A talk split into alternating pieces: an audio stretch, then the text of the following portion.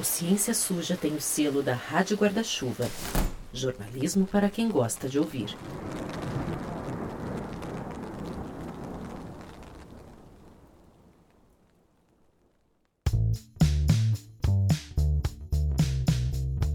Oi, gente, tudo bom? Só para avisar que esse episódio faz parte de uma parceria com o Observatório de Políticas Científicas do Instituto Questão de Ciência, o IQC, e tem apoio do Instituto Serra Pilheira.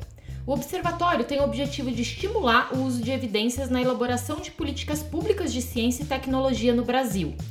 Os episódios dessa parceria, e são seis episódios, têm um formato de mesa cast, de debate, que é diferente dos nossos episódios regulares da segunda temporada, que tem aquela pegada mais narrativa que você já está acostumado.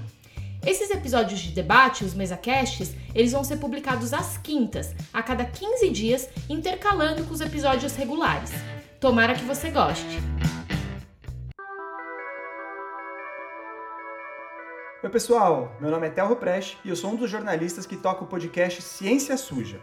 Esse aqui é o primeiro de uma série de episódios do Ciência Suja em parceria com o Observatório de Políticas Científicas do Instituto Questão de Ciência. Então eu queria começar agradecendo muito o pessoal do Observatório e do IQC de maneira geral. A verdade é que a gente aqui do Ciência Suja sempre respeitou muito e entrevistou muito também esse time do IQC, e é legal demais a gente estar junto com eles em um projeto como esse. Para quem se interessar sobre o observatório e o potencial dele, segura um pouquinho aí, que os convidados de hoje já vão falar dele muito melhor do que eu. Mas bom, os episódios dessa parceria aqui são no formato de mesa cast, meio de debate assim. São que nem os da nossa intertemporada que você já ouviu, e se você não ouviu, por favor. Agora, esses debates eles vão ser publicados de forma intercalada com os episódios regulares da nossa segunda temporada. Então tem uma quinta vem o episódio regular e na outra entra esses episódios em parceria com o Observatório de Políticas Científicas. Né? O observatório, aliás, foi lançado no dia 23 de julho, embora ele já tivesse no forno fazendo bastante coisa, aprontando bastante coisa desde o começo do ano. Mas assim, o que é legal é que de alguma forma a nossa segunda temporada e esses mesacasts, eles se complementam. Porque na temporada regular, a gente vai trazer casos em que a ciência foi distorcida, né, aqui no, no, no, formato que vocês já conhecem. Só que enquanto isso, nesse projeto com o Observatório de Políticas Científicas, a gente vai discutir os bastidores de tomadas de decisão e das políticas públicas que envolvem a ciência é meio um mergulho sobre como a ciência afeta a política e como a, a, política poderia ser melhor com ciência e, na verdade, quais os desafios disso, né? Com direito, claro, a uns episódios de ciência suja no meio, porque a gente não se aguenta aqui e a gente traz convidado que também não se aguenta aqui para falar de ciência suja. Bom, para começar essa série, a gente decidiu fazer um episódio todo sobre políticas públicas baseadas em evidências. Você sabe o que é isso? Você já parou para pensar nesse termo? E mais do que isso, como surgiu essa ideia e por que, que ainda se resiste tanto a ela? Ou, na verdade, por que, que existe gente que resiste tanto a ela, né? É, eu vou até ser um pouco repetitivo com o que eu acabei de dizer, mas é que esse episódio ele vai ajudar a gente a entender mesmo como que a boa política depende de ciência e como a boa ciência também vai depender de política. Então, bom, chega de eu falar aqui e vou trazer logo os nossos convidados. Bom, a primeira delas que eu vou trazer aqui é a Natália Pasternak. A Natália, bom, Natália, quem ouve o podcast, na verdade já, e na verdade já acompanha o mínimo de ciência, já, já conhece você bem, mas ainda assim eu vou pedir para você se apresentar e para responder a seguinte pergunta: qual é a necessidade de a gente ter um observatório de políticas científicas no Brasil hoje? Obrigada pelo convite, Theo. É um prazer estar aqui. É um prazer ter essa parceria com o Ciência Suja, um motivo de muito orgulho para o IQC também. E para quem não me conhece, eu sou microbiologista por formação, mas nos últimos anos não venho me dedicando mais à bancada, à pesquisa científica de laboratório, mas principalmente à promoção de pensamento crítico e racional e justamente de políticas públicas baseadas em evidências científicas, que é o mote do Instituto Questão de Ciência. O IQC foi fundado em 2018 justamente para promover políticas públicas baseadas em evidências. Em um cenário em que, naquela época, a gente já percebia a necessidade de você fundamentar e fazer o melhor uso possível dos recursos públicos, que são escassos. E o melhor uso possível passa por evidências científicas. Você precisa de uma política pública que seja bem lastreada, que seja bem justificada e que seja baseada nas melhores evidências possíveis, porque você está lidando com dinheiro e confiança da população. Então, essa é a necessidade desse trabalho, de promover a ciência, mas não só para divulgá-la, mas para fazer o melhor uso da ciência, servindo a população. E é isso que a gente tenta fazer no IQC e no recém-lançado Observatório de Políticas Científicas. Além disso, além do meu trabalho no IQC, eu tenho também um trabalho como pesquisadora e professora nos Estados Unidos, na Universidade de Colômbia, onde eu dou aula para a Escola de Relações Internacionais, adivinha sobre o quê? Sobre o uso de evidências para políticas públicas e diplomacia. Então a gente vê que está tudo realmente costurado. Eu também ofereço cursos é, similares na Fundação Getúlio Vargas em São Paulo, um curso de graduação também sobre o uso de evidências em processos decisórios e um curso que a gente vai começar a oferecer a partir do segundo semestre agora de 2022 de diplomacia científica. Tudo isso para a gente ver como é importante que a ciência seja uma ferramenta para o gestor público e que ele saiba usar essa ferramenta. Legal, Natália, super obrigado. E bom, e para confundir a cabeça da nossa audiência, a gente resolveu trazer outra Natália para essa conversa. Só que essa é a Natália Koga. Tudo bom, professora? Conta pra gente quem você é e qual a importância da gente ter um observatório de políticas científicas no Brasil. Seja bem-vinda, viu? Legal, obrigada, Theo. Oi, Paulo. Oi, Natália. Oi, pessoal. É um prazer estar aqui hoje. É... Então, segundo a Natália aqui, né? Eu sou gestora pública de. Já ia falar de formação, mas como servidora pública, eu atuo na gestão pública é, no âmbito federal já há mais de 20 anos é, e mais recentemente eu estou trabalhando no IPEA, no Instituto de Pesquisa Econômica Aplicada, é, elaborando pesquisas, produzindo pesquisas com um grupo ali de colegas é, sobre o uso de evidências em políticas públicas e aí políticas públicas de todas as áreas, né? não só da saúde, mas da área de assistência social, segurança pública, meio ambiente, gestão. É, eu sou formada em Direito, tenho mestrado na GV de São Paulo, em Administração Pública e Governo, é, o doutorado em Ciência Política na University of Westminster e sempre tive esse duplo chapéu, um pouco na gestão, um pouco na academia, e eu acho que essa intersecção é que me trouxe para essa discussão das políticas públicas baseadas em evidências. Dou aula na Escola Nacional de Administração Pública sobre esse tema também, e, de fato, é, né, a gente não pode negar, nesses últimos anos, essa discussão se tornou é, necessária para todos os gestores públicos, é, mas, de fato, há muito que se avançar, eu acho que no Brasil, especialmente nessas outras áreas que não são a da saúde. E acho que a gente pode tratar um pouquinho disso ali da, a partir das pesquisas que a gente tem feito. Mas por isso eu acho que o observatório é uma é, iniciativa altamente relevante, tanto para revelar a capacidade existente na produção científica, quanto para facilitar a localização dessa capacidade é, por parte dos gestores. Então, estou muito animada aí com, com a inauguração, o lançamento de vocês. Obrigada. Obrigado, Natália. Bom, para fechar nossa mesa aqui, a gente está com Paulo Almeida. Bom, o Paulo, se a gente terminar esses seis episódios desse MesaCast sem o Paulo que, querer me matar ou quebrar o pau comigo, é porque eu fiz algo de errado. Porque, assim, o, o que eu gosto de encher as pessoas na produção é brincadeira, viu? Mas, Paulo, primeiro, desculpa, viu, por tanta coisa e super obrigado por estar com a gente hoje. Conta pra gente quem você é e por que é importante a gente ter um observatório de políticas científicas no Brasil. Que isso, então, é um prazer estar aqui, um prazer estar com, com a Natália IQC e com a Natália Koga aqui discutindo esse assunto, esse episódio de abertura que acho que dá contexto para os próximos que a gente vai falar a seguir. É, eu sou o Paulo Almeida, eu sou diretor executivo do Instituto Questão de Ciência e sou coordenador do Observatório de Políticas Científicas. É, a minha formação originalmente é em psicologia e em bancada em psicologia, então era psicólogo experimental da área de neuro. É, em algum momento eu fiz a transição disso para a área do direito, que não tinha uma conexão óbvia nenhuma naquele momento, as coisas foram fazer mais sentido lá na frente. Mas eu fui trabalhar com direito tributário, então trabalhei numa, numa consultoria. É, isso fez bastante diferença para ganhar traquejo administrativo, isso de, de experiência que, que a Natália estava falando há pouco.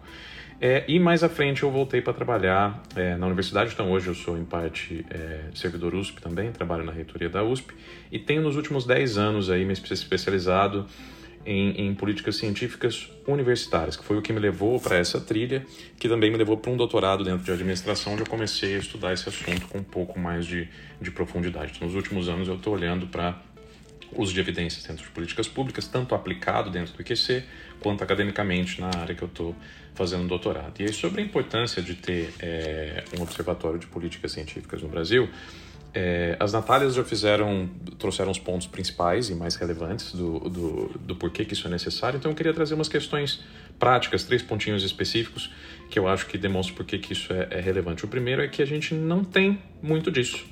Então, se a gente olha para o setor cultural, por exemplo, o setor cultural é muito mais organizado que o científico no Brasil. Então, a gente tem diversos observatórios sobre políticas culturais no Brasil, grupos mais organizados, estão mais atentos sobre o que está acontecendo, tem pautas mais unificadas e a informação flui de maneira mais organizada entre eles. No Brasil, a gente ainda tem um pouco de dificuldade de ter isso de forma mais centralizada e organizada. Tem vários atores trabalhando nisso e até o livro do, do IPEA, recém-lançado sobre o uso de sobre políticas públicas e evidências no Brasil, tem um mapeamento muito legal de quem trabalha com políticas públicas baseadas em evidência no Brasil. Mas a gente está longe ainda de ter a coesão, por exemplo, que outros setores têm. É, um segundo é que ele nasceu de uma necessidade real. Então, o objetivo do IQC, quando ele surgiu lá, era ter essa influência em, em, em uso de evidência em políticas públicas, fazer a promoção disso, é, alinhado com o que outras organizações fazem no mundo. Então a gente teve apoio do CFI dos Estados Unidos, do Sense About Science do Reino Unido, de organizações que fazem um pouco desse tipo de trabalho alinhado é, ou ao parlamento, ou outros é, é, é setores de, com, com poder de tomada de decisão dentro da sociedade. Mas a, a, o que a gente notou aqui no Brasil quando a gente começou a entrar, e o nosso viés original é em saúde, a gente quebra o leque, mas a gente nasce de uma abordagem em saúde, é que para além de discutir questões mais finas, então mais detalhadas, de governança de uso de evidência, de processos melhores, a gente está muito, muito atrasado até na etapa inicial, que é a captação de uso de dados. Então, a gente quer fazer um trabalho lá na frente de advocacy, de conexão de atores importantes, de institucionalização do uso de evidências dentro dos tomadas de decisão, mas infelizmente ainda o processo está um pouco imaturo para a gente chegar na discussão mais fina. A gente ainda precisa mapeamento, preciso olhar para o que acontece. E aí a gente pode falar de ações do observatório que estão fazendo isso mais à frente. E por último, é que ele nasce menos para ser uma iniciativa acadêmica, de demonstrar o que existe, a ideia não é que ele vire paper, é que ele vire uma ferramenta de uso contínuo por gestores de várias áreas. Então, que se saiba que se entrar no observatório vai ter uma curadoria de informação relevante que estaria pulverizada em vários outros lugares diferentes e vai ter um acompanhamento profissional, tanto de acompanhamento legislativo de pautas relevantes, então tanto ciência sobre ciência, quanto questões que tenham ciência ou uma questão técnica como pano de fundo, entre outras coisas que a gente quer desenvolver dentro do observatório. Então, só complementando e, e, e, trazendo mais para a realidade concreta do que, o observatório vai fazer, acho que é por isso que a gente considera que é tão relevante ter um, ter um braço de atuação do QC que se volta especificamente para isso, que dá capacidade do resto do, do, da organização fazer o que ela nasceu para fazer. Legal. É, a, forma, é o, a ferramenta que todo jornalista de ciência gostaria de ter, né? Agora vai ter ali para ele poder aproveitar. É muito bom mesmo saber disso. Eu aqui, como jornalista que cobre a área, estou bastante animado também. É, bom, então vamos começar lá, gente. Eu queria, é, para iniciar, tentar entender um pouco sobre esse histórico das políticas baseadas em evidência, né? Como é que nasceu isso? Natália, Natália Koga, me ajuda a entender um pouco esse histórico né, para a gente chegar até hoje. Legal, Theo. Foi bacana o Paulo ter mencionado esse livro do IPEA, né, um livro que foi lançado esse ano com a colaboração de dezenas de pesquisadores aí Brasil e alguns fora do Brasil também, E a gente, nesse livro, né, é, tem dois capítulos é, de dois colegas, o Carlos Aurélio Pimenta Faria e o Maurício Pinheiro, que eles trazem um pouco desse resgate, tanto internacional como quando chega para o caso brasileiro. É claro que Paulo e Natália sabem muito bem, até devem ter vivenciado isso muito mais que a gente. É, toda essa discussão se origina né, muito do campo da experiência da medicina baseada em evidência e tem é, uma é, inflexão muito grande no Reino Unido na década, no final da década de 1990, no período Tony Blair, em que é, se traz essa proposta de é, institucionalizar o uso das evidências científicas dentro da estrutura do governo lá no Reino Unido. E muito foi sendo feito tanto é, em questão ali de mexer nas estruturas né, governamentais, mas também no campo das, da academia, da, da das instituições de pesquisa, para que essa, esse fluxo, como o Paulo está mencionando, né, acontecesse de forma mais é, imediata, a tempo de atender a demanda dos gestores e também a tempo de entender a qualidade das evidências que estavam sendo produzidas e conseguir avaliá-las, né?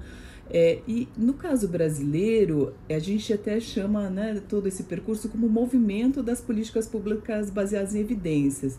Não é um novo paradigma ainda no caso brasileiro, né? E, e, ele é muito diferente a depender dos setores também, tanto nível de área de políticas públicas, mas também nível federal, nível estadual, municipal. Então, é, o Carlos Aurélio ele diz ali que é uma, aqui no Brasil é uma chegada tardia e ainda bastante voltada a não ter uma reflexão muito ainda é, crítica, mas de trazer propostas mais práticas para o uso das evidências, mas no sentido usa ou não usa, usa ou não usa, um diagnóstico inicial. Legal, muito interessante esse olhar, até porque a gente, né, eu peguei duas datas aqui, Natália, década de 90 Reino Unido e aqui a gente ouviu 2010. Então, a gente, assim, é um campo recente. E aí eu queria perguntar para sua charapa, Natália Pasternak, justamente isso, né?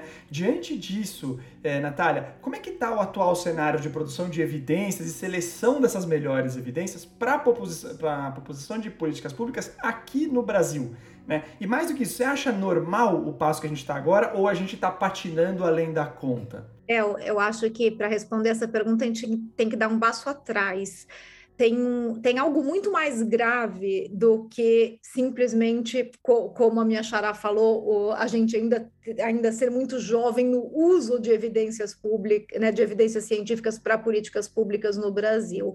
No Brasil, a gente tem uma dificuldade muito grande em definir o que é evidência científica para políticas públicas, inclusive. Se a gente não tivesse essa dificuldade, a gente não ia ter tanta baboseira no SUS como a gente tem.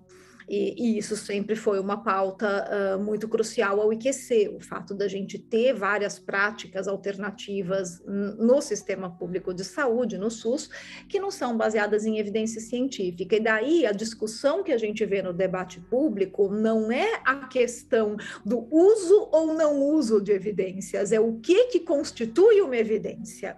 A gente ainda está discutindo o que, que é evidência científica no Brasil. E a gente ainda nem começou a discutir o uso ou não uso. A gente não sabe o que é evidência científica. A população em geral ainda não trouxe isso para o debate público de uma forma madura. Então, quando você fala em medicina alternativa, por exemplo, nos Estados Unidos, ninguém discute isso como uma política pública. Homeopatia não é medicina nos Estados Unidos. Não é isso que está sendo discutido. Discute-se o direito das pessoas usarem, não usarem. Né? Tem outras discussões, de, discussões de direito do consumidor que têm sido frequentes, mas não se isso é ou não é medicina. Não é. Não é ensinado nas escolas de medicina da mesma maneira como é ensinado no Brasil. Então, a gente está um passo muito atrás.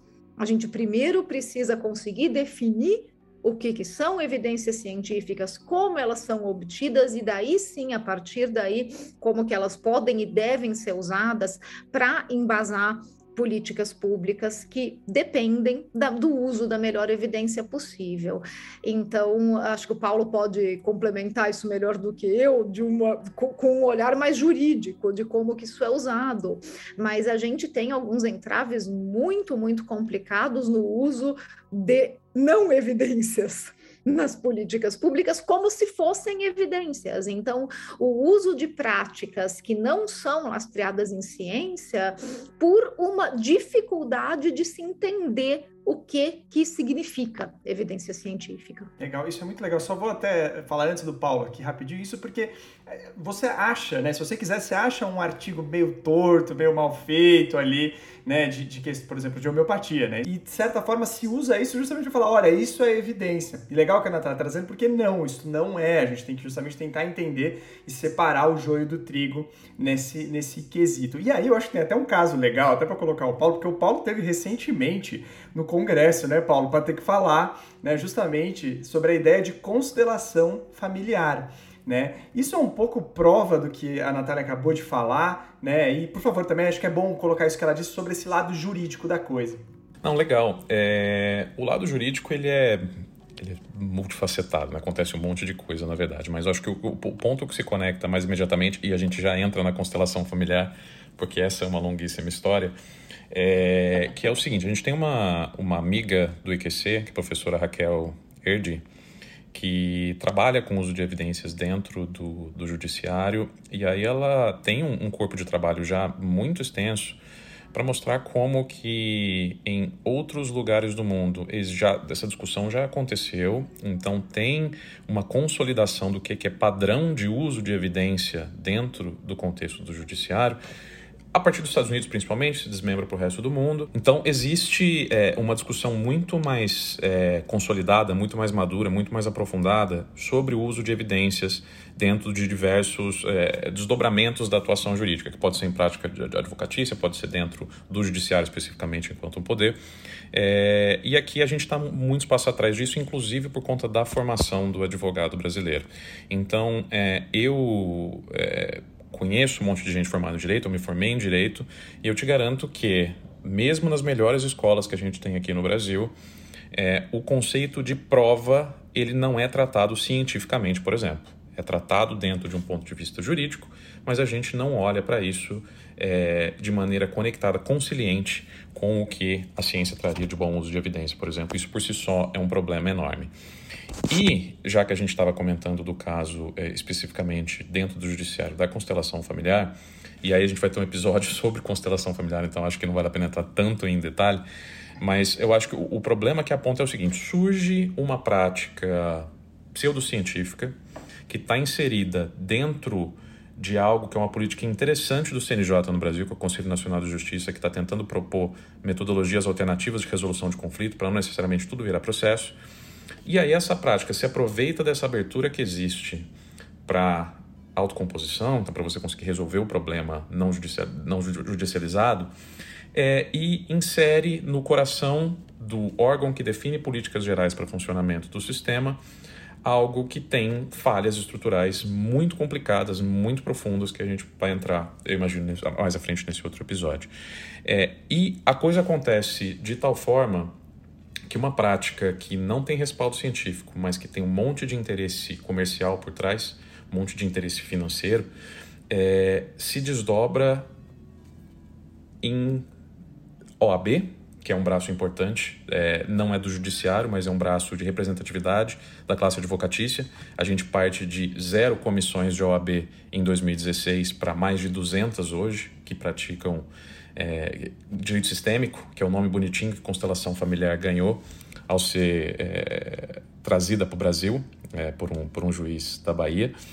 É, e dentro dos judiciários começou a ser utilizado como prática de resolução de conflito e de maneira muito, muito complicada dentro de direito familiar, principalmente. Então, na hora de decidir guarda, por exemplo, é, a gente está aplicando é, constelação familiar, que é uma prática que tem um fundo machista muito forte, um fundo patriarcal muito forte, pouquíssimo, é, nada de, de, evidência por trás, é, na verdade, e eventualmente ferindo outros regramentos que existem de não revitimização de pessoas dentro de um processo, e particularmente complicada em casos em que há abuso dentro do direito familiar, então em caso de estupro de vulneráveis, por exemplo. Então a gente está expondo pessoas dentro do âmbito do judiciário a uma prática não consolidada que eventualmente pode piorar a situação de saúde dessas pessoas. Então não é nem só uma questão de prática processual, isso é uma questão de quanto que isso é, pode gerar de consequências psicológicas e de outras questões de saúde em relação a essas pessoas e do quanto que é ou não o papel do judiciário interferir em resolução de conflito dessa maneira. Ele é um mediador, não é um incentivador de solução pacífica de conflitos, é, independentemente da prática que esteja por trás.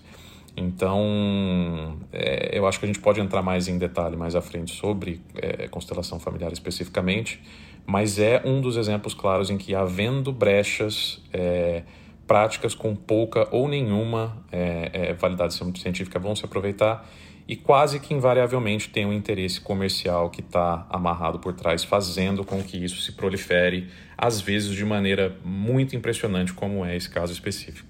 É uma prática horrorosa mesmo, por isso que realmente merece um episódio nosso, é uma prática de culpabilização em geral das mulheres, é uma coisa absurda e é impressionante ela ter conseguido esse espaço, né? Inclusive tem um podcast que é feito pela Rádio Novelo chamado Crime e Castigo, que discute um pouco essa ideia da justiça restaurativa e que coloca esse, esse cenário brasileiro aí. Mas a gente, eles falam um pouco menos disso, a gente vai ter um episódio inteirinho pra vocês entenderem desse, desse lado. E aí, Natália, Natália Koga, eu queria ver com, contigo, é, você falou do, do, livro, né, que o IPEA recentemente lançou, tá, né, publicou. E ele fala exatamente isso sobre dado momento, né, dessas diferentes esferas da produção de evidência e da apropriação delas pelo poder, né? Você podia falar um pouco isso pra gente, né, sobre esse assunto, o que, que ele tem a ver com a nossa audiência, que às vezes ouve isso e fala, nossa, mas isso parece tão distante, e não é, né? Pois é, eu tô pensando aqui como começar a história. Mas é, acho que de, de um, um, argumento importante, ou na verdade, assim, um esclarecimento que talvez é, seja importante dar à sociedade, é que o Estado, o governo, é composto por diferentes é, indivíduos, organizações e é importante também revelar essa caixa preta. Então a gente começou a ver essas, é, tentar procurar ver os espaços de absorção do conhecimento científico dentro do Estado. E aí você vê que tem vários locos, né? Tanto no, no se a gente olhar por esses é, perfis de indivíduos, quem são eles, onde estão, como áreas mais especializadas, como tipo de organizações, por exemplo, as agências reguladoras, elas mobilizam muito mais evidência científica do que áreas meio, e é natural. A gente não, também não tem essa pretensão de que todo mundo, né, todo Estado use evidência científica, depende muito da função que você está exercendo. E esse é um pouco assim do caminho que acho que a gente pode ir pensando em trilhar quando vai também tomar iniciativas, né, identificar iniciativas junto a quem? Ali conseguir uma melhor absorção, uma melhor relação entre academia e ciência. Não sei se respondi a sua pergunta, mas é um pouco de mostrar essa diversidade para o lado de dentro da gestão. Legal. Não, é, é, é, bem isso mesmo, porque eu acho que isso é importante até para a gente até puxar um pouco agora para outra Natália, Natália Pasternak, que, que é, é, a Natália, assim, várias vezes, né? A gente já acompanha o trabalho dela há muito tempo, ela cansa de tomar porrada quando fala de homeopatia, quando fala de reiki, né? Ou diferentes coisas, assim, é, é acho que está no dia a dia, acho que ela nem se incomoda mais. Mas é, isso acho que talvez possa ter um pouco a ver com o fato de que às vezes a ciência ela pode ser incômoda, às vezes ela pode ser até contraintuitiva em certos momentos, quando a gente não entra fundo o suficiente até. E eu tô falando tudo isso, Natália, para entender é, como que a gente lida com quando a evidência é, tá apontando para um caminho, mas o, a pressão do público, o olhar público às vezes está olhando para outro, né? Como é que a gente consegue, de certa forma, é, conciliar essas coisas na cabeça de quem muitas vezes está tomando essas decisões políticas, que está vendo essas duas, está olhando para esses dois radares quando está olhando para o radar da ciência, né? Porque o radar da pressão pública, acho que muitas vezes eles estão. Então eu queria ver como que você desata esse nó. Olha, Théo, se eu desatasse esse nó, eh, ia ser bem mais fácil para todos nós, né? O problema é exatamente desatar o nó. E desatar o nó passa por vários atores da sociedade que, como você falou, muitas vezes não estão muito preocupados com a evidência científica, podem até entendê-la, mas não estão mais preocupados, estão mais preocupados com a ótica da sociedade. E daí tem dois pontos no que você falou: uh, uma pressão popular que realmente existe, ou a percepção que se tem daquela percepção, daquela pressão popular que às vezes nem está lá. Então, por exemplo, muitas vezes existe um lobby muito específico de um grupo que quer propagar uma pseudociência, uma prática, algo que, né, que geralmente tem interesses financeiros por trás, que é vender uma prática não científica, e esse grupo é, na verdade, muito pequeno, se você for pensar em quantidade de pessoas envolvidas, mas faz um lobby muito poderoso junto a agentes de governo e parlamento e cria uma ilusão de que existe uma pressão pública para aquele lobby. Então, por exemplo, né, a gente tem, né, como né, é, é, fato que, né, que o IQC tem isso como pauta desde a sua criação, o problema do Plano Nacional de Práticas Integrativas e Complementares no SUS. Então, as PICs, né, as famosas PICs. E as PICs foram colocadas no SUS com algumas desculpas esfarrapadas. Entre elas, a desculpa esfarrapada de medicina tradicional brasileira que precisa ser respeitada. Eu concordo que o conhecimento tradicional dos povos indígenas brasileiros precisa ser respeitado. E que se a gente quer, por exemplo, vacinar a população indígena, a gente não pode chegar lá de uma maneira impositiva, a gente tem que fazer isso de forma cooperativa com os líderes indígenas. Mas daí eu te pergunto, o que que reiki tem a ver com conhecimento tradicional dos nossos povos? dos nossos povos tradicionais brasileiros. O que que reiki tem a ver com isso? O que que homeopatia tem a ver com isso? O que, que a acupuntura ou medicina tradicional chinesa tem a ver com isso? Então, por que que todas essas coisas, constelação familiar, inclusive, por que que tudo isso está no SUS com a desculpa de se respeitar o nosso conhecimento tradicional? Isso não é tradicional nosso.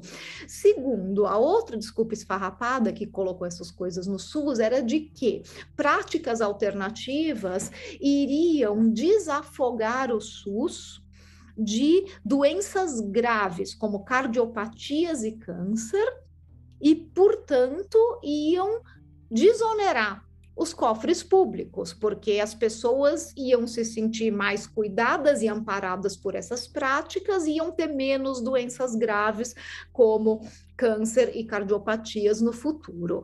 E, e daí, assim, as práticas integrativas de complementares foram implementadas no Brasil em 2006. Cadê as métricas? Foi feito algum trabalho para avaliar se elas cumpriram o que prometeram? Se realmente desonerou o SUS? Diminuiu a incidência de doenças graves e crônicas? Então, nunca foi feito nenhuma métrica de acompanhamento. A outra desculpa esfarrapada é a que você falou, é a da pressão popular. As pessoas querem. As pessoas querem no Brasil reiki? As pessoas querem ozonioterapia, apiterapia, dança circular. Foi feita alguma pesquisa para ver se as pessoas querem essas coisas, se elas sequer sabem que isso existe, o que, que é? Então, assume-se muito por causa de lobbies poderosos de grupos específicos. E gestores podem aí se sentir perdidos achando que realmente existe uma pressão popular, quando na verdade essa pressão não existe, o que existe é lobby. Né? E pior, mesmo que existisse a pressão popular, o trabalho do gestor não é ceder à pressão popular. Trabalho do gestor é fazer o melhor uso dos recursos públicos, e principalmente na área de saúde, com evidências científicas, mas não só na área de saúde. A gente vê a falta de, não do uso de evidências científicas, mas de saber entender o que é uma evidência científica, como a Natália falou, em diversas outras áreas que o gestor precisa atuar. Então, isso acontece também, no, né, não só em saúde, mas em meio ambiente, em agricultura, em educação, tem diversas outras outras áreas onde existe um corpo de evidências que poderiam beneficiar o gestor, mas que ele precisa ser treinado para entender o que, que é uma evidência, o que não é, onde eu procuro. E é curioso, tá? porque até o uso da palavra tradicional às vezes perde um pouco o efeito, porque acho que o reiki, salvo engano, é de 1922. Então, a, a, princípio, aspirina também é tradicional, vacinação é medicina tradicional. Então, acho que é importante também a gente colocar até, em, é, até esse tipo de, de falácia que também entra né, nessa, nessas histórias. E aí, Natália, é, sobre. Acho que tem duas coisas que eu queria ver contigo. Primeiro, é esta palavra, lobby. Onde é que o lobby entra na política baseada em evidência? E se você pudesse falar um pouco para a gente das outras áreas também. Eu, eu, assim como o Paulo, assim como a Natália que sou um pouquinho, puxo sempre um pouco a sardinha para o lado da saúde. Então, se você ficar, quiser trazer essas outras áreas, fique à vontade. É, pois é, a questão da, da, das, das outras áreas, né? A gente realmente tem né, entrevistado gestores, tem estudado diferentes casos, né? Os, o livro traz vários, é, várias áreas distintas e a, a, acho que um diagnóstico prévio assim, que a gente poderia dar no âmbito federal é de que há capacidade, né, há conhecimento, habilidades individuais, assim, no nível do, de quem, dos gestores, mas não há é, no nível organizacional, na maior parte deles. Né? O Ministério da Saúde, a Natália mencionou a Conitec, por exemplo, né? É, é uma outra realidade. Para nós, assim, é um, é um paradigma, né? É uma referência a, a, a seguir. E a, essa construção, inclusive, não é muito antiga, não é tradicional, né? Usando o termo. Ela é até recente mas ela, ela ganhou muita força pela comunidade onde ela está inserida, né? Internacionalmente, né? Eles usaram a referência é, britânica, inclusive, né? E foram se constituindo e também, né? A comunidade da saúde pública, ela fortaleceu a existência dessa, dessa área dentro do ministério. Mas mesmo lá dentro, por exemplo, há uma dificuldade, porque eles são um ente dentro do, do, do, Ministério do órgão decisor, eles não são autônomos. Então há todo um processo ali de construção, mas também de revisão, reformulação dessa governança de evidências, né? E talvez o que a gente tem que desmistificar quando a gente né, olha esses dados aqui que eu mencionei, é que o uso direto, aquele que a gente imagina, né? Tem um problema público, preciso resolver, puxa aí os, né, o tudo que funciona o que não funciona. Vamos escolher esse caminho. No, na vida real não acontece dessa forma, pelo menos assim nessas outras áreas de políticas públicas em que o conhecimento científico não é mobilizado corriqueiramente tem muitas outras etapas, mas isso não significa que essas outras etapas também não demandem do conhecimento científico. É, muito pelo contrário, a gente acha que o que talvez o, o que eu esteja querendo defender aqui é que em todas essas dimensões seria importante ter o um embasamento ali dessa produção científica, não só na hora da decisão. Pois é, é legal porque isso dá o tom da complexidade, dá o tom do quanto a gente ainda precisa avançar, né? É o que você falou, a própria Conitec, que tem ali o seu, o seu lado, o seu braço técnico bastante relevante, no começo do ano, né, emitiu um parecer no tratamento da Covid contrário, né, ao uso da hidroxicloroquina e da cloroquina, por óbvio, né, porque toda evidência científica apontava para a inutilidade do medicamento, mas, né, um, um integrante do governo descartou essa, esse parecer, porque olha, para ele não funciona porque ele acha que sim, né? Ainda teve a, a pachorra de falar que tem evidência científica para hidroxicloroquina e não tem para vacina. Aí depois ficou tentando sambar dizendo que não disse isso, mas disse sim. Enfim, a gente precisa poder justamente começar a avançar nesse debate para poder começar a colocar um pouco mais essas pessoas na parede e poder discutir isso. E até aí, Paulo, teve né, uma coisa que eu achei interessante, uma das primeiras coisas que o observatório fez até pré-lançamento, acho que tem a ver um pouco, né, de tentar educar a parte da, né, do, desse, dessas pessoas, muito ligado ao CONAS ali, né, o Conselho Nacional de Secretários de Saúde. Então, assim, conta pra gente, né, um pouco disso e principalmente como é que a gente faz esses gestores de saúde começarem a entender essa necessidade de ter um processo decisório a partir do uso de evidência científica. Né? É, a gente entrou em contato com o CONAS faz uh, alguns meses, então a gente fez algumas reuniões com eles e, e começou a entender um pouco da realidade do, do que foi o enfrentamento da pandemia a partir do ponto de vista do CONAS, na verdade, que foi a resistência, né? Foi o que o Ministério da Saúde não fez, tanto em relação a dado quanto em relação a práticas e descobriu tanto que existe de vários Brasis dentro do Brasil. Né? Então, eles é, é, mencionaram muito amplamente que olha, as realidades são muito particulares e a gente tem lugar onde a coisa funciona muito bem e a gente tem setores técnicos muito bem estruturados, produzindo coisas interessantes, do mesmo lado que a gente tem lugares em que a gente está brigando ali para conseguir fazer o mínimo, porque as condições materiais, de recursos humanos, enfim, a realidade não é das mais simples.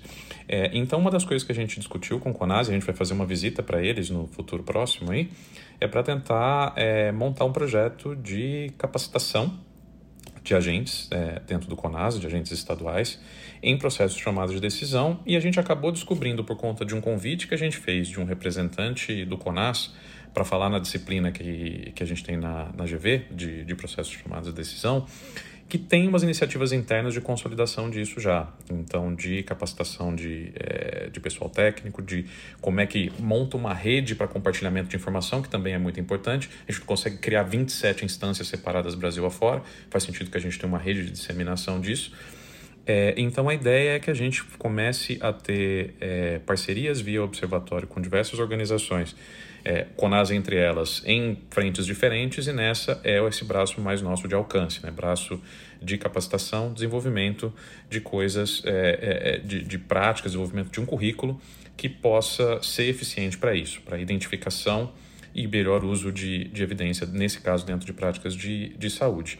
Mas puxando um ganchinho disso que a gente estava falando de Conitec e desse representante do, do CONAS que, que participou do nosso curso, ele é o representante do CONAS no, no Conitec e ele estava falando um pouco disso exatamente que, que a Natália Koga comentou, do, da influência do modelo do, do NHS, né, no modelo público de saúde inglês, na, na funcionamento do Conitec aqui, mas que o Conitec ele tem uma função dupla que não é tão clara para a maior parte das pessoas, que um é isso, é avaliar a tecnicidade, então avaliar a acurácia científica de um procedimento para ser inserido dentro do SUS, mas também avaliar custo-efetividade.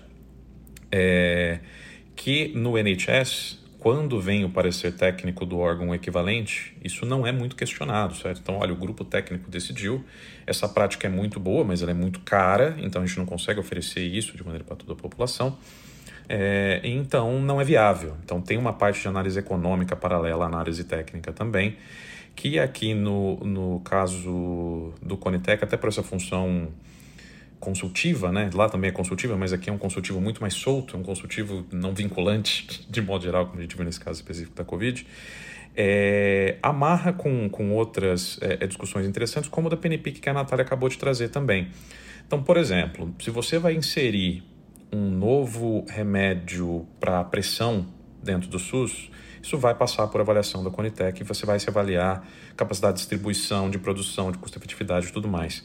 Mas, ao mesmo tempo, o ministro da Saúde pode, com uma canetada, a partir de uma portaria em 2006, determinar que os recursos de atenção à saúde básica no SUS possam ser gastos na linha desse programa, dessa política de práticas integrativas e complementares.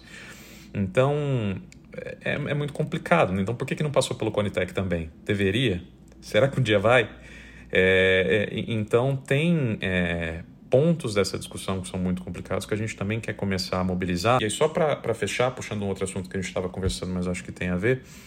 Então, quando, quando a gente estava falando dessas outras áreas que é, às vezes a gente está ignorando evidência e não está nem preocupando para a população se de fato existe um interesse específico naquilo ou não, uma coisa que está acontecendo agora é que São Paulo está tá, definiu quem que são os candidatos a governador, por exemplo, e a Polícia Militar de São Paulo nos últimos anos aí implantou um, um, uma política de saúde, de segurança pública muito interessante do body cam, né? De é, o tempo todo tem que estar com a câmera ligada, isso a partir de estudos, anos de estudo e referências internacionais de que isso é uma política de sucesso. Tudo que tem retornado de métrica até hoje garante que é um sucesso retumbante, tanto dentro da corporação quanto de queda de índices de criminalidade e apoio da população. O último dado que eu li era que tem 90% da população aprova essa política. E tem dois candidatos, dentre a miríade de candidatos que a gente tem para o governo de São Paulo, que por questões que são qualquer coisa menos técnicas e, e, e voltadas para a melhor evidência que a gente tem, estão falando abertamente contra e isso porque, ah, isso é vigilância do policial, enfim, interesse de atingir uma classe muito mais do que afetar o dado específico. É, é legal isso, porque é desenvolver uma certa cultura, né? Porque mesmo nesse, nesse argumento, né, nesse, nesse assunto do, das, das câmeras corporais, um dos argumentos usados por um desses candidatos é que o policial não se sentiria à vontade para agir e que aí ele poderia se colocar em situações de risco, ele não ia se defender né, ia se colocar em situação de risco. O que simplesmente não faz sentido porque os dados mostram o contrário. Os policiais morrem menos quando usam isso. Então, é um argumento absolutamente falacioso, mas que ele não entra no jogo dessas pessoas, né? Ele é, de certa forma, ele é escanteado. Então, é importante a gente justamente poder é, desenvolver esse tipo de debate para a gente poder confrontar mais as pessoas com né, a realidade factual das coisas, as evidências, as melhores evidências científicas que a gente tem também. Eu acho que isso, né? Semana passada a gente publicou o nosso primeiro episódio da, da segunda temporada que fala sobre a proxalutamida, né? Que é um, assim, um experimento absolutamente escabroso que foi feito no Brasil, né? Voluntários, voluntários não, né? Brasileiros foram feitos de cobaia nesse, nesse, nesse caso, especificamente em Manaus. A gente viajou para Manaus para ter um pouco do, do cheiro ali dessa, dessa situação. E o que é impressionante é que os, os, o, as provas do crime, entre aspas, estão espalhadas nas redes sociais, elas não estão escondidas, né? Os autores estão ali, os patrocinadores estão ali. E o que me impressiona que este, este caso, que já tem um bom tempo, ele não, não se resolve, não, não se chega a um veredito, não, se, não tem sentenças, não são proferidas, né? E é isso que eu queria arrematar tudo isso. A Natália Pasternak várias vezes já, não, não, é, já teve que fazer esse tipo de análise, por isso que eu pergunto de novo, Natália. Esse momento atual, ele tá receptivo para esse tipo de debate? Como é que você enxerga isso? Ou essa nossa parceria que a gente vai arranjar um monte de hater daqui para frente, Natália? Vai vai arranjar um monte de hater e estamos entrando numa seara que é politicamente polarizada no, no pior momento da história do nosso país para ter esse tipo de debate. Se, por um lado, a pandemia colocou a ciência no debate público, por outro lado, a colocou num momento politicamente polarizado e perigoso. Então, isso que você está vendo com a proxalutamida, Theo, isso também aconteceu com a questão do kit Covid, Prevent Senior, e culpados foram indicados, mas não foram culpabilizados. Eh, nada aconteceu e nem vai acontecer juridicamente com os responsáveis pela morte de milhares de pessoas, incontáveis pessoas, inclusive pessoas que foram feitas de cobaia, não só no caso da proxalutamida, mas também no caso daqueles famosos ensaios ditos clínicos né, de hidroxicloroquina, que foram conduzidos no Hospital Prevent Senior, pelo grupo Prevent Senior, e que depois eles disseram que não conduziram, ou que não era ensaio clínico, ou que era qualquer outra coisa, né? E, e, e assim, nada aconteceu os responsáveis não foram responsabilizados e provavelmente nunca serão. Então, a gente vive um momento muito complicado para colocar a ciência no debate público, porque, se por um lado ela é necessária, e por isso que ela está lá, porque as pessoas precisam se informar sobre ciência num momento de emergência sanitária, ela não é bem-vinda. A ciência é bem-vinda no debate público quando ela é fofa, quando ela fala de coisas bonitas, quando ela passa pelo entretenimento, mas não quando ela cobra mudanças de atitude, quando ela cobra um uso racional de evidências para políticas públicas, para legislação, para decisões sobre saúde, sobre saúde coletiva. Então, a ciência, neste momento, ela é necessária, mas ela incomoda. E, e ao incomodar, ela mobiliza uma polarização política num momento perigoso para o país. É um momento que a gente, pelo menos eu, nunca vivi no Brasil de ver eh, realmente um discurso de ódio fomentado pelo governo federal em que a ciência foi feita de refém para esse discurso de ódio. Então, eu acho que sim, a gente vai continuar colocando e trabalhando para que a ciência permaneça no centro do debate público, mas a gente vai acumular haters, a gente vai acumular esse discurso de ódio e, e, a gente vai ter que lidar com isso. Talvez vocês, como jornalistas, estejam até mais acostumados do que nós, comunicadores de ciência, a, a perseverar em meio à censura, tentativas de censura, tentativas de difamação, e a tentativas de desqualificação do nosso trabalho. Mas hoje o trabalho da comunicação de ciência não é muito diferente de um trabalho de jornalismo político, e isso acho que é muito curioso.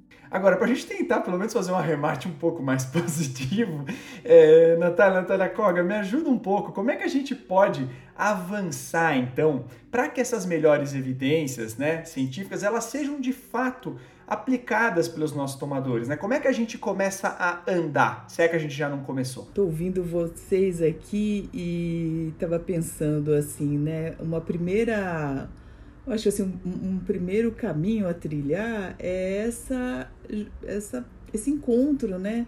Do, do jornalismo com a ciência. Eu achei assim um campo que, embora a gente se coloque ali, né, como acadêmico, interessado, mas eu tinha pouco conhecimento do jornalismo científico, da divulgação científica. Fiquei pensando, de fato, é, é um momento extremamente é, desafiador, né, para usar um, uma, uma palavra até muito é, soft demais, mas é, é, é, esses eufemismos, né?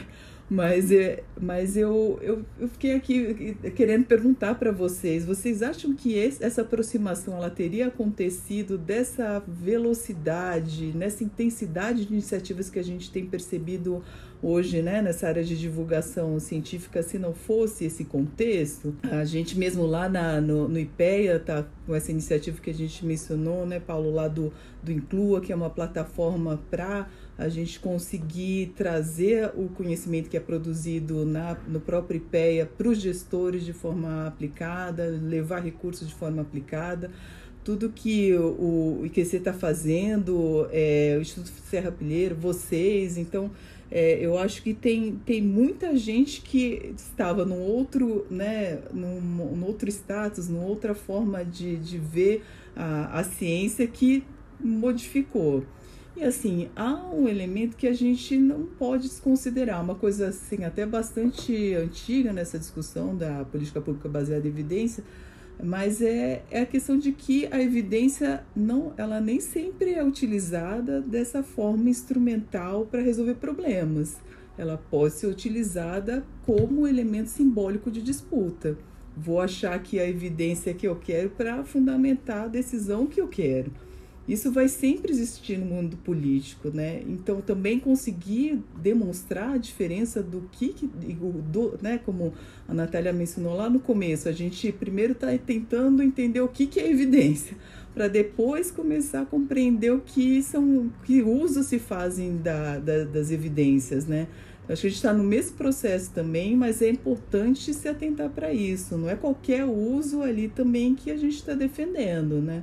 Então, e conseguir diferenciar, isso é, realmente não tem como não passar, eu, eu penso, pela educação. Né? Uma sociedade que vê valor na educação, vê valor em é, fortalecer o sistema de ensino, sistemas de, de tecno, tecnologia e produção de conhecimento, ela vai entender o papel da ciência de outra forma. Mas isso começa lá do início, né? desde a formação do indivíduo ali. Então, é, eu acho que tem várias coisas em termos aí dessas interações e na parte do governo, como eu mencionei, é, há uma massa crítica. Você vê que tem especialistas dentro das políticas que estão ali há 20 anos, que eles estudam, que eles se comunicam com a comunidade internacional, com as referências mais né, é, é, up-to-date ali do que está acontecendo, atualizado. É, eu acho que a Natália trouxe um ponto é, muito bom que é isso. A gente tem uma multiplicidade de atores agora e o termo existe, né? Então, é, é, o, o, próprio, tem um próprio estudo dentro do... Voltando sempre para o livro, porque o livro é um material muito legal, viu, gente? Então procurem esse livro do IPE, porque ele é muito bacana.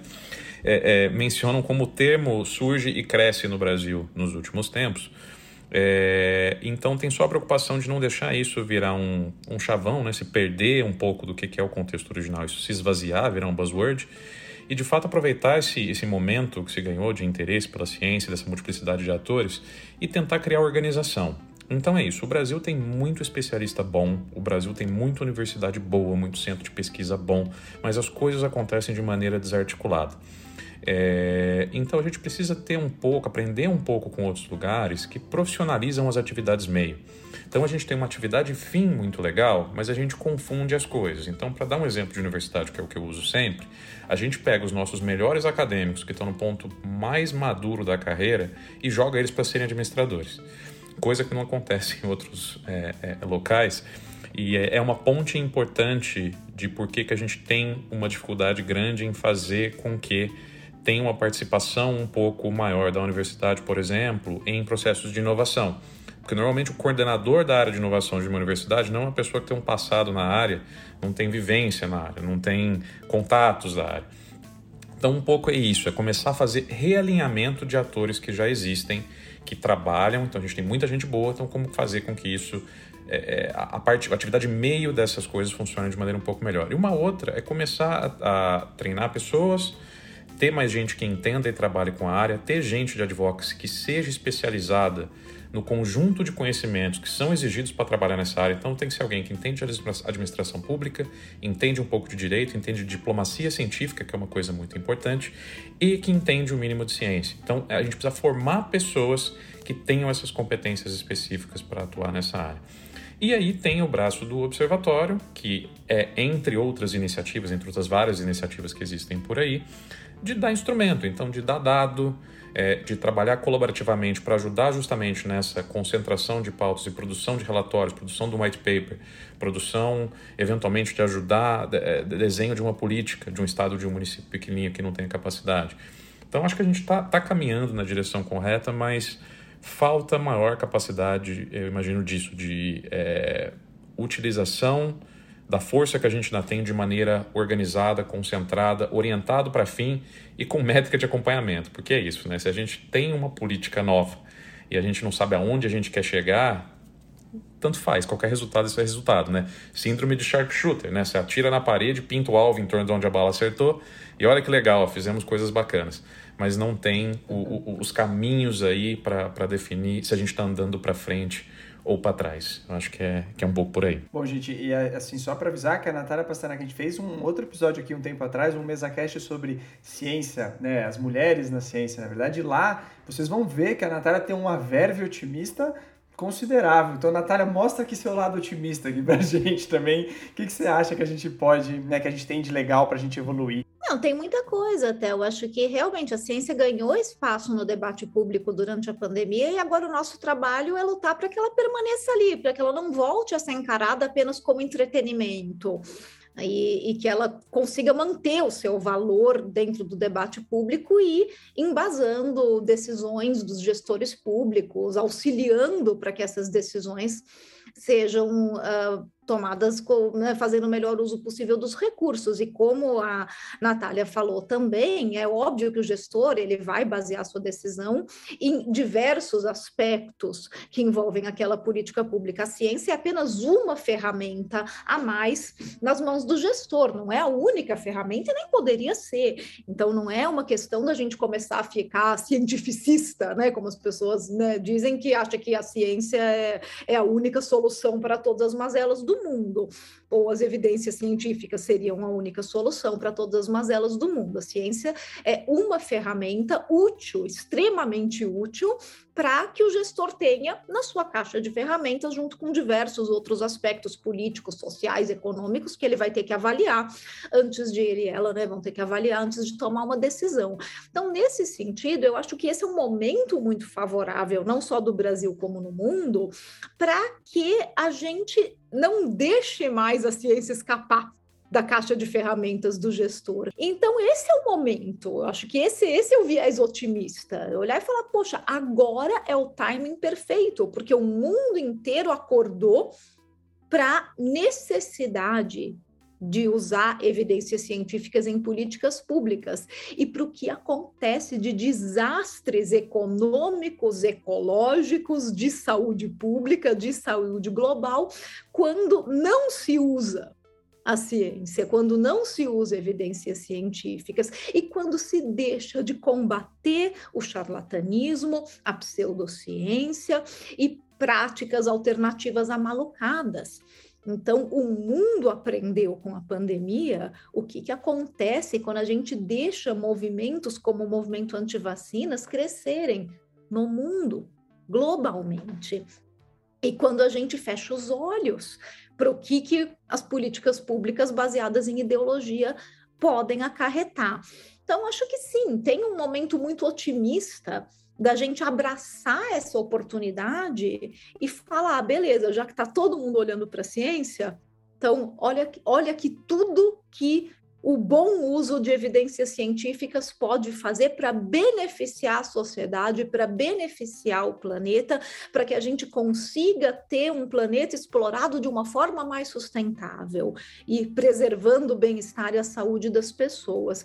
E que a gente consiga, então, fazer realmente esse momento acontecer e não perdê-lo, não deixar ele passar, como infelizmente a gente deixou passar oportunidades no passado. Acho que esse é o momento da gente fazer isso. Bom, gente.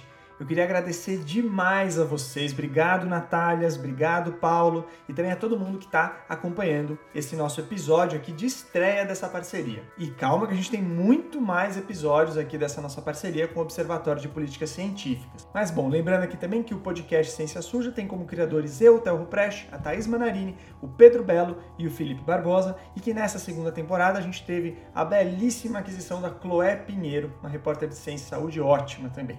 Na produção aqui desses episódios do Observatório de Políticas Científicas tem a Clara Marques, que eu queria agradecer muito, né, por conseguir fazer um trabalho tão complexo de maneira tão leve. Obrigado, viu, Clara? Clara é jornalista de ciência das boas, gente. E reforçar aqui que o Observatório de Políticas Científicas, assim como o próprio Ciência Suja, tem o apoio do Instituto Serra Pilheira. Para conhecer esse instituto, é só você dar uma olhada aí nas redes sociais deles, no site, que dá para você ver o que, que eles promovem, tanto na área da ciência, como inclusive na divulgação científica.